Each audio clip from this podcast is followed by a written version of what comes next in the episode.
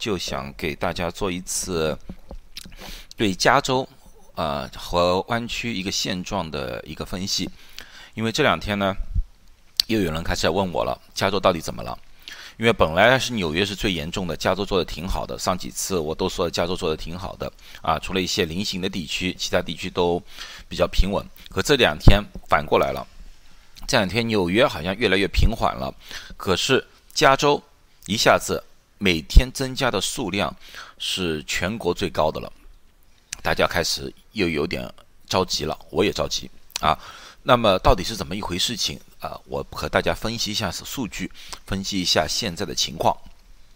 大家看到，从这个图表上已经非常明确的了。从三月份开始，加州是在逐步逐步的攀升。啊，这段时间 shelter in place 的时候基本上是平的，那个时候就是我经常所说的就是那时候在两千例左右一天的那个时段，那个就是我们就是居家隔离的阶段。然后慢慢放开之后，啊，开始。爬高峰了，天气越热，好像爬得越快。每天现在变成三千多例了，啊，然后再看看死亡死亡人数，死亡人数呢，每天死亡的人数基本上还算好，还算相对来说比较平稳，还算比较相对平稳。那么呢，这个里面可能有很多是无症状者或者轻症状者，啊，这点相对来说还算有点欣慰儿。啊，不不会不会感觉这么样这么样的恐慌。那么我老师说了，我说确诊数字并不重要，最主要的我们还是要看住院人数。如果说这些人里面大部分都是无症状者或者轻症状者，那么我们也不需要太担心。那么我们看下面一张图，下面一张图这是加州的住院啊，住院的人数。这下面的是重症病房，这个是普通病房。普通病房你来你你要看，本来已经有一个下降的趋势，可是。在六月一号开始的时候，开始缓步的上升，缓步的上升。虽然上升的没有像刚开始的时候一下子跳这么大，当然也是需要引起引起我们的警惕。啊，同样的情况出现在重症病房 ICU。这张图呢，就是住院病人的分布图。啊，还是同样的概念。南加州大批的人是在南加州这个地区住院的。啊，还有一部分呢是中谷地区。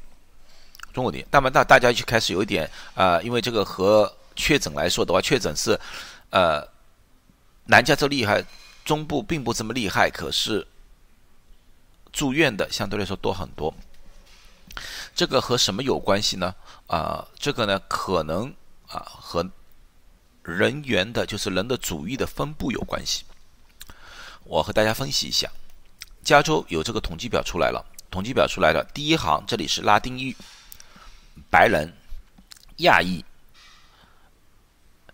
非洲裔，啊，这个四个大主义，在加州大家已经知道了。加州现在最大的主义并不是白人来的了，而是拉丁美洲裔。拉丁美洲裔占了加州的总人口的百分之三十八点九，而白人只占了百分之三十六点六。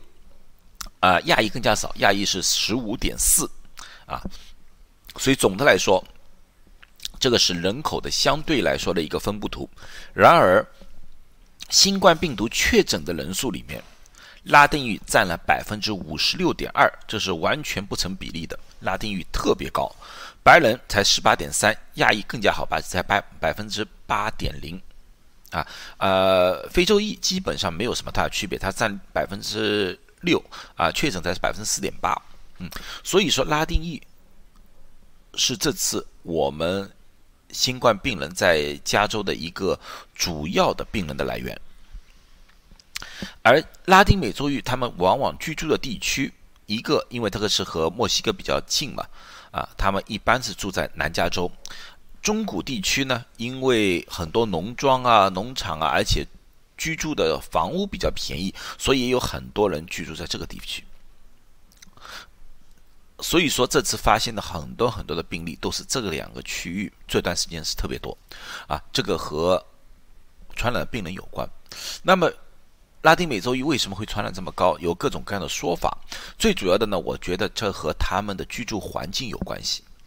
因为拉丁美洲裔的相对来说平均收入比较低，他们呢往往是在一间房间里面居住了很多人，为了省钱，啊，这样子呢就。变成了呢相对来说比较容易家庭的传染，因为社交传染那个风险远远小于家庭传染，因为家庭传染很多东西要共用的，被传染的机会高好多很多。好，那么我们再看一看，再看一看湾区是怎么一回事情。湾区先先说旧金山吧，旧金山基本上没什么大的变化。啊，住院人数，你看这个过去的一周基本上是很平缓的啊，我们医院也是差不多，基本上没有什么大的变化，只有单位数的进进出出的变化啊，整的没有没有什么啊大的变化。呃，Santa Clara County，Santa Clara County 的确诊的人数有点增加，可是住院人数也没有什么大的增加啊。举个例子说吧，住在重症病房，今天住在重症病房的是二十人。而在呃六月六号的时候是二十三人啊，呃六月八号的时候是二十二人，六月九号是二十一人，所以它这个趋势还是下降的啊。重症病房啊，而普通病房今天是呃四十一人，那么我们去看看六月六号是四十七人啊，六月八号是三十七人，六月呃九号有三十八人，所以说这个趋势下相对来说还是。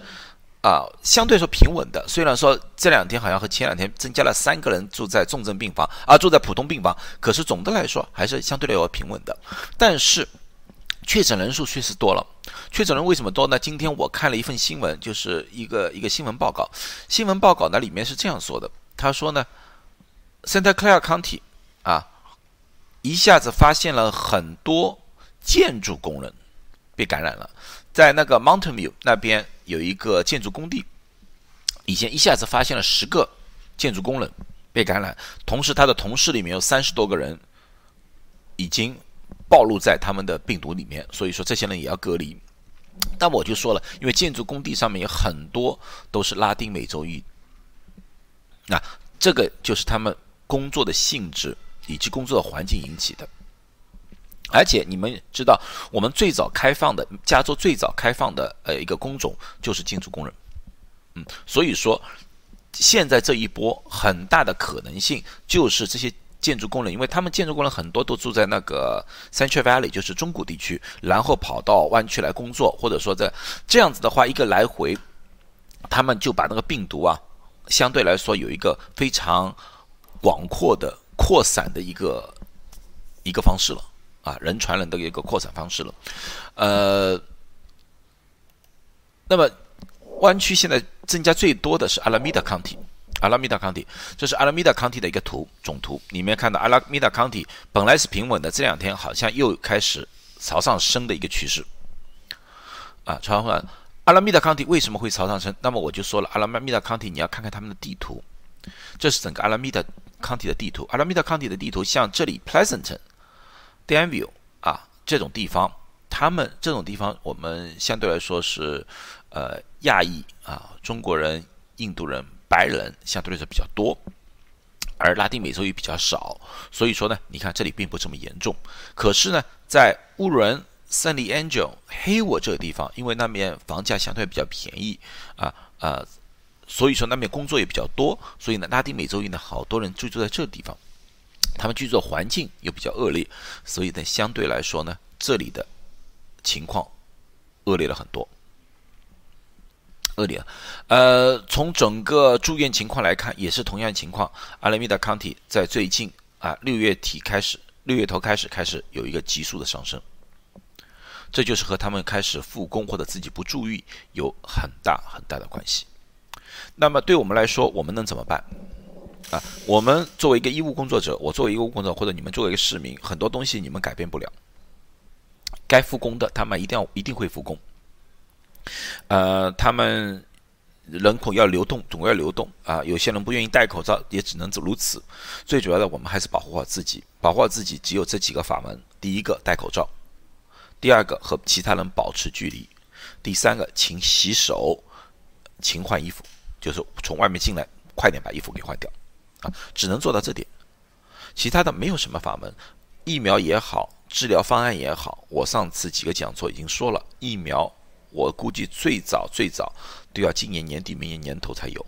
治疗的方案现在瑞德西韦被产量卡着呢，所以说现在也没有一个非常非常完美的一个治疗方案，只有大家自我保护。好，我希望大家都健健康康。今天我就说到这里，跟大家播说一说整个加州和湾区的一个现状，好不好？谢谢。